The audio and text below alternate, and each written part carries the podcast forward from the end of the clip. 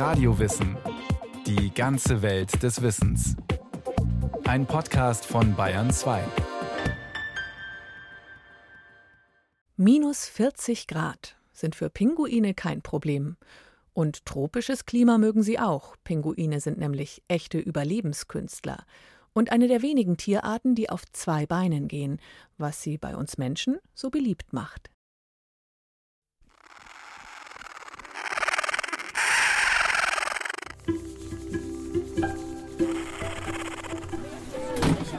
So, alle können hinterherlaufen, nur nicht überholen, ja?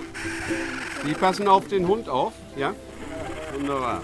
Nicht so nah mit dem Gesicht dran und die Finger aufpassen, ne? Letzte Anweisungen. Dann macht Tierpfleger Peter Vollbracht die Tür zum Gehege auf. Jetzt heißt es für die Pinguine loswatscheln.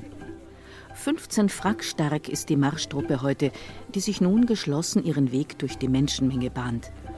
Einmal am Tag haben die Brillenpinguine im Allwetter zu Münster Ausgang. Der sogenannte Pinguinmarsch ist eine Seltenheit in Deutschland und zieht regelmäßig hunderte Zuschauer an. Ja, jetzt laufen wir noch ein bisschen langsam. Gleich, wenn es zurückgeht, wird es erheblich schneller. Die kennen den Weg. Da brauchen wir eigentlich gar nicht mehr viel machen. Sie werden höchstens noch geführt von uns. Natürlich nehmen die unterwegs noch einige Sachen mit, was sie vielleicht für den Nestbau haben möchten. Das kann alles Mögliche sein, ein Stöckchen oder ein Kieselstein, das ist egal. Geboren ist das natürlich alles daraus, damit die Tiere auch in Bewegung kommen, für die Beine, für die Füße, damit sie ne, eben am Land nicht nur stehen, sondern hier auch was machen müssen. Insgesamt 53 Brillenpinguine leben im Zoo Münster. Wer von ihnen beim Marsch mitläuft, entscheidet jeder oder jede selbst. Manche gehen die knapp 200 Meter lange Strecke nie mit, andere sind fast jedes Mal dabei. Nur zur Brutzeit oder wenn es sehr heiß ist, kann es sein, dass gar keiner laufen will.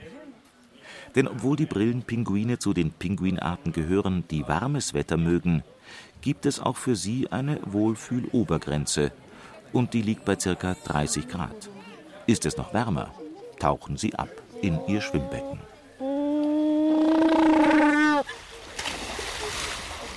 Die können ja alles Mögliche. Die können schwimmen, die können tauchen, die sind am Land. Die sind da sehr flexibel, ne? Das ist schon klasse. Ja, Pinguine sind wirklich eine Klasse für sich.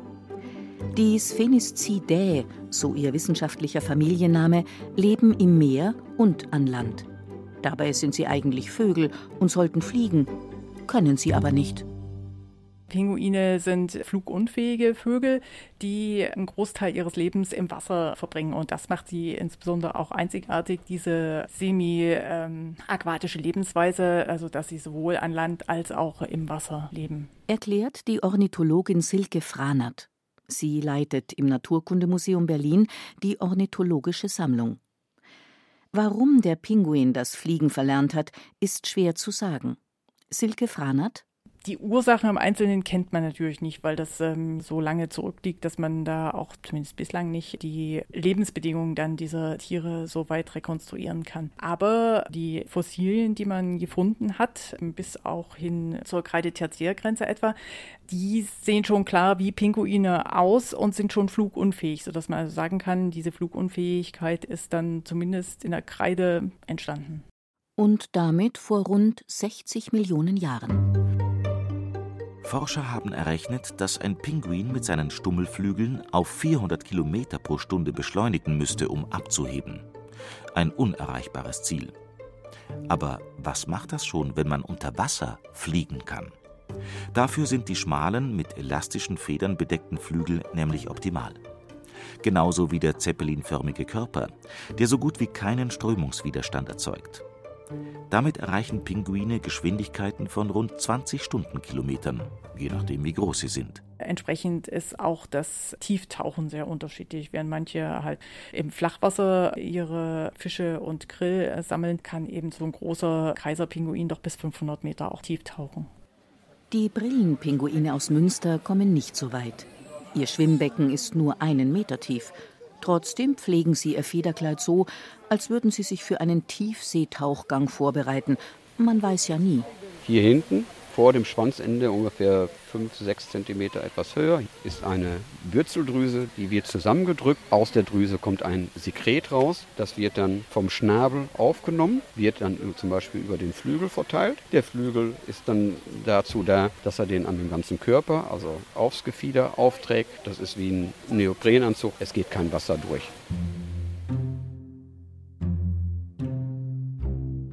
Wenn sie nicht in Zoos in Gefangenschaft gehalten werden, leben Pinguine ausschließlich auf der Südhalbkugel der Erde. Sie werden um die 20 Jahre alt. Die Forschung zählt heute insgesamt 17 Pinguinarten. Ganz einig ist man sich bei dieser Zahl allerdings nicht. Tatsächlich, äh, je nachdem, welches System man anschaut oder welche Quelle man nutzt, ist die Anzahl der Arten unterschiedlich. Das heißt aber nicht, dass es unterschiedlich viele Arten gibt, sondern dass wir uns einfach als Forscher nicht entscheiden können, ob bestimmte Populationen nur Unterarten von einer Art sind oder ob das wirklich eine einzeln getrennte Art ist. Zum Beispiel könnte man hier nennen, dass der Weißflossenpinguin, ein Zwergpinguin, der weiße Flossen hat, der wird zum Teil eben als Unterart des Zwergpinguins angesehen und zum Teil denkt man doch, dass es eine andere Art ist. Unstrittig ist, wie sich die einzelnen Arten unterscheiden. Da wäre zunächst einmal die Größe. Während der Kaiserpinguin, der größte seiner Art, rund einen Meter misst und bis zu 40 Kilogramm auf die Waage bringt, ist der Zwergpinguin ein Leichtgewicht. Er wiegt gerade mal ein Kilo und ist 30 Zentimeter groß. Pinguine erkennen ihre Artgenossen an der charakteristischen Federkleidzeichnung von Kopf und Oberkörper. Außerdem hat jede Art und jeder Pinguin eine für die anderen unverwechselbare Stimme. Die Brillenpinguine aus Münster sind heute nicht sehr gesprächig. Nach sieben Minuten strammen, aber stummen Marsches biegen sie auf die Zielgerade ein. Ein Nachzügler noch, dann sind alle 15 wieder im Gehege. So ist gut. Sonst hätten wir hier nur einen vergessen. So, jetzt sind sie alle drin. Wunderbar gemacht. Sandy wartet schon. Sie ist diesmal nicht mitgelaufen, weshalb Peter Vollbracht sie nun extra begrüßt. Mit ihrem ganz eigenen Begrüßungsruf. Sandy ist eigentlich wohl in Deutschland ein bekannter Name. Das ist eine Pinguindame. Sie ist aus Nürnberg gekommen als Jungtier. Es ist keine Handaufzucht gewesen, sondern sie hat sich nur in der Partnerwahl vertan. Sie hatte sich dann meine Wenigkeit ausgeguckt. Für ihr war das wahrscheinlich der größte Pinguin. Sie hat hier morgens schon gewartet, sie hat gerufen. 13 Jahre lang ging es gut mit den beiden. Und es hätte noch länger halten können, denn Pinguine sind ihrem Partner meist ein Leben lang treu, es sei denn, einer der beiden taucht zur Brutzeit nicht auf. Dann nimmt der verlassene Pinguin notgedrungen mit einem neuen Partner vorlieb. So auch Sandy. Als Peter Vollbracht längere Zeit nicht da war, suchte sie sich einen neuen Pinguin, diesmal einen richtigen. Was halte ich von den Pinguinen? Sind schöne Tiere. Ja, und was natürlich ist, die gibt es ja überall. Die gibt es ja sogar in Afrika. Nicht? Die sind sehr weit verbreitet. Brillenpinguine wie Sandy leben normalerweise in Afrika, auf den riesigen Kolonien an den Küsten Südafrikas und Namibias. Das Wetter dort ist tropisch. Ihr Lebensraum könnte damit kaum gegensätzlicher zu jenem der Kaiserpinguine sein. Sie trotzen auf dem Packeis des antarktischen Kontinents Temperaturen von bis zu minus 40 Grad und ziehen dort sogar ihre Jungen auf. Kein anderer Vogel brütet in solch einer eisigen Kälte. Nachdem sie kilometerweit zu ihren Brutplätzen gewandert sind, legt das Weibchen genau ein Ei. Danach ist der Partner dran. Er bebrütet es allerdings nicht auf einem Nest, sondern auf seinen Füßen, wärmend zugedeckt mit seiner Bauchfalte. Die Mutter macht sich daraufhin Richtung Meer auf, um Nahrung zu sammeln. Zwei Monate kann es dauern, bis sie zurück bei ihrem Partner und bei ihrem Küken ist. Es ist inzwischen geschlüpft und wurde vom Vater mit einer Art Milch gefüttert, die er in der Speiseröhre bildet. Dann lösen die Eltern sich ab. Die Mutter übernimmt, während der Vater zum Essen ins Meer aufbricht. Keine Frage, wer unter solch extremen Bedingungen lebt, ist Überlebenskünstler. Aber wie schaffen es die Pinguine in der Antarktis nicht zu erfrieren? Das ist interessant, weil die Pinguine offensichtlich da eine sehr starke Anpassung drauf haben. Und zwar auf verschiedener Ebene. Also zum einen äh, morphologisch. Sie haben ein sehr dichtes, spezialisiertes Federkleid. Sie haben sehr viel Fett eingelagert, was auch nochmal stark isoliert. Dann haben sie Verhaltensadaptationen. Wenn sie dann beispielsweise in sehr kalten Gebieten brüten, dann sammeln sie sich dort in Gruppen und stehen dort nicht nur zusammen und wärmen sich, sondern sie tauschen dann auch die Plätze aus, dass die Tiere, die außen stehen und am meisten Wärme verlieren, dass die dann auch wieder in die Mitte kommen und dass das sich dann ausgleicht.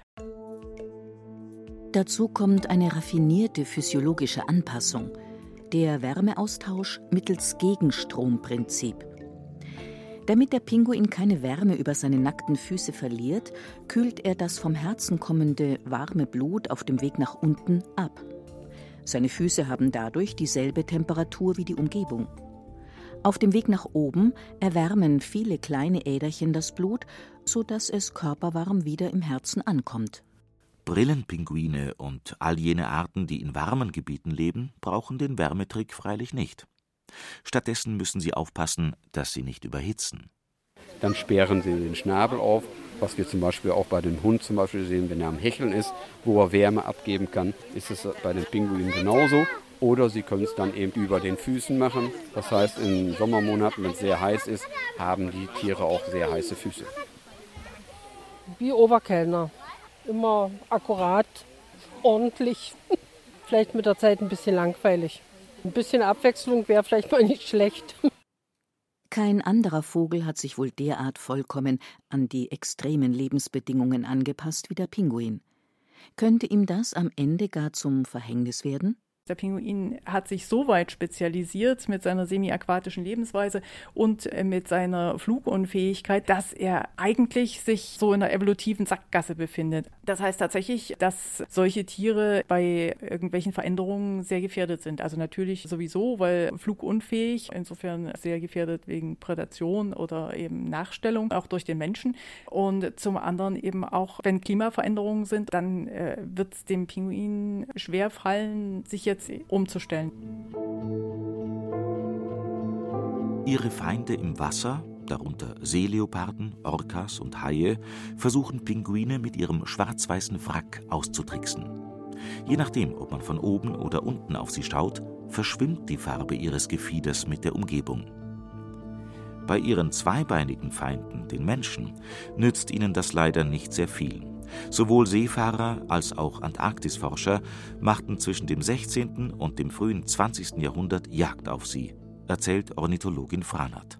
Da gibt es leider ganz üble Kapitel. Prinzipiell kann man vermutlich einen Pinguin essen. Ich habe nicht in historischen Dokumentationen äh, gelesen, dass das eine Spezialität wäre oder dass man das wirklich äh, in großem Stile gegessen hat.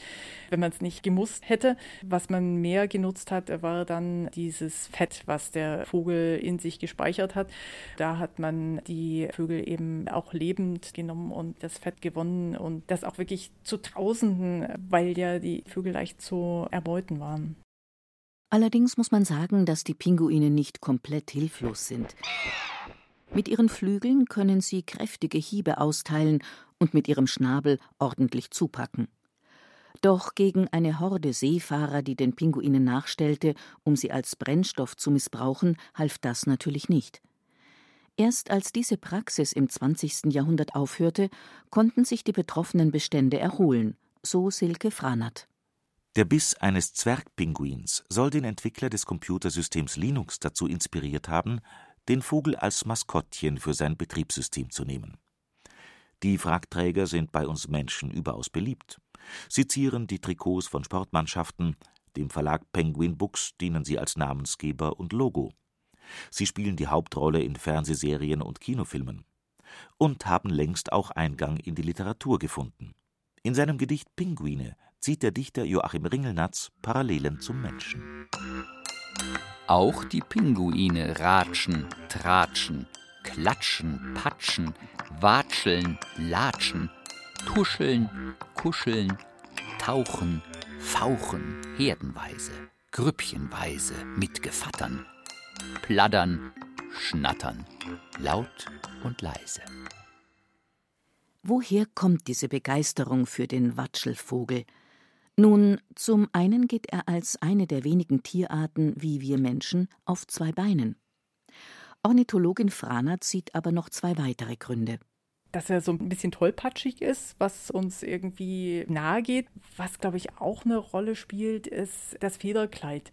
Eigentlich haben Vögel ja längere Federn und man sieht, wenn man einen Vogel ansieht, der hat Federn.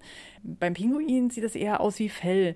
Und andere Säugetiere, Felltiere sind uns ja immer naheliegender. Und ich glaube, das spielt da auch eine Rolle. Doch all das nützt ihnen nichts.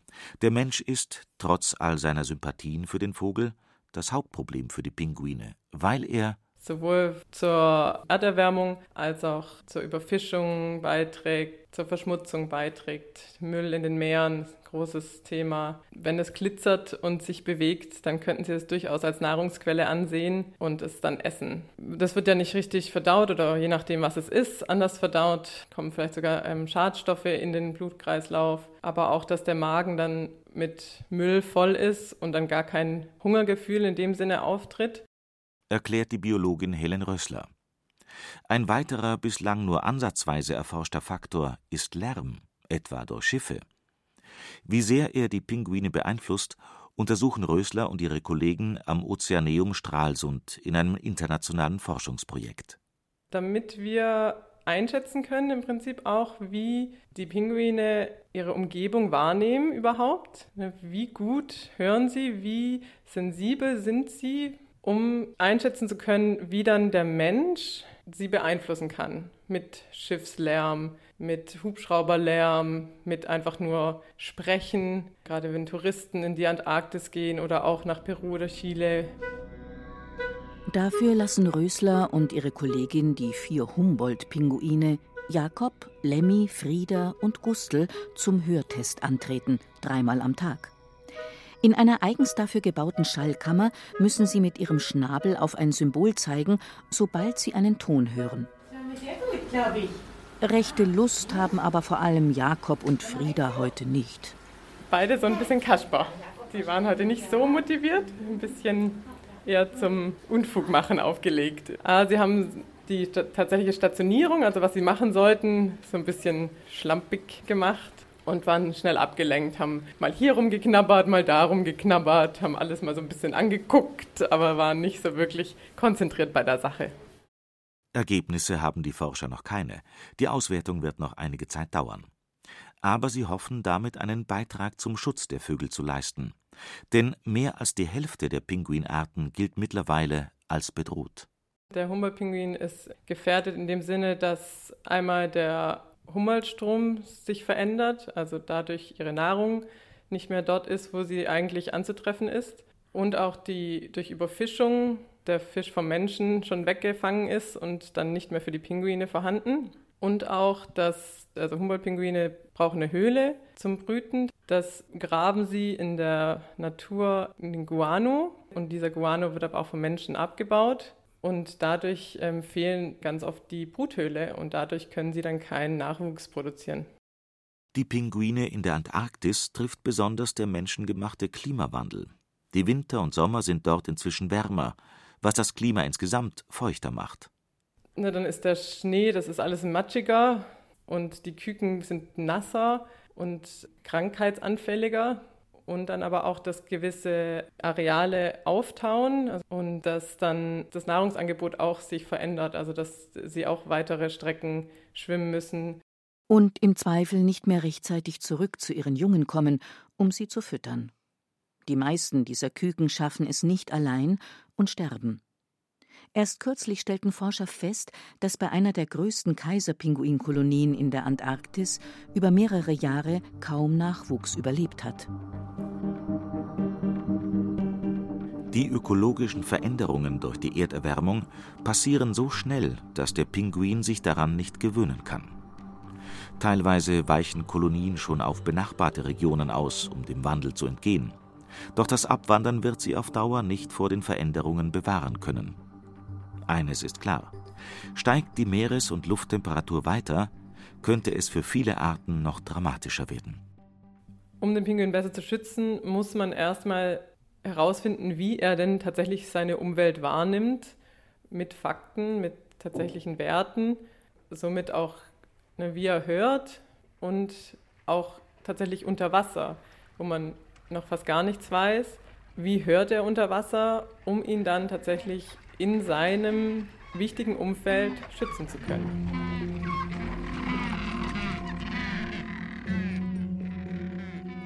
Der Pinguin ist zweifelsohne ein raffinierter Überlebenskünstler.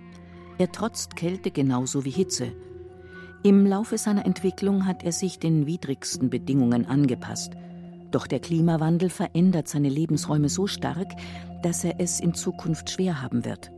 Untersuchungen wie die der Forscher in Stralsund können helfen, um die Bedürfnisse des Pinguins besser zu verstehen und die Lebensgrundlagen dieser faszinierenden Vögel zu erhalten diese Wahrnehmung, wie sie ihre Umwelt wahrnehmen, das muss so abgefahren sein und das rauszufinden, das fasziniert mich eigentlich am meisten. Auch wie sie auf sowohl visuelle als auch auf akustische Reize reagieren. Zum Beispiel, sobald irgendwo ein Schatten ist, irgendwo was glitzert, reagieren die mit einer Geschwindigkeit, die uns vollkommen unmöglich wäre zum Teil. Ja, so, so ein, eine andere Welt. Das war Radio Wissen, ein Podcast von Bayern 2. Autorin dieser Folge Laura Esslinger. Regie führte Sabine Kienhöfer. Es sprachen Ruth Geiersberger, Johannes Hitzelberger und Christian Schuler. Technik Regina Stärke. Redaktion Bernhard Kastner. Wenn Sie keine Folge mehr verpassen wollen, abonnieren Sie Radio Wissen unter bayern2.de slash podcast.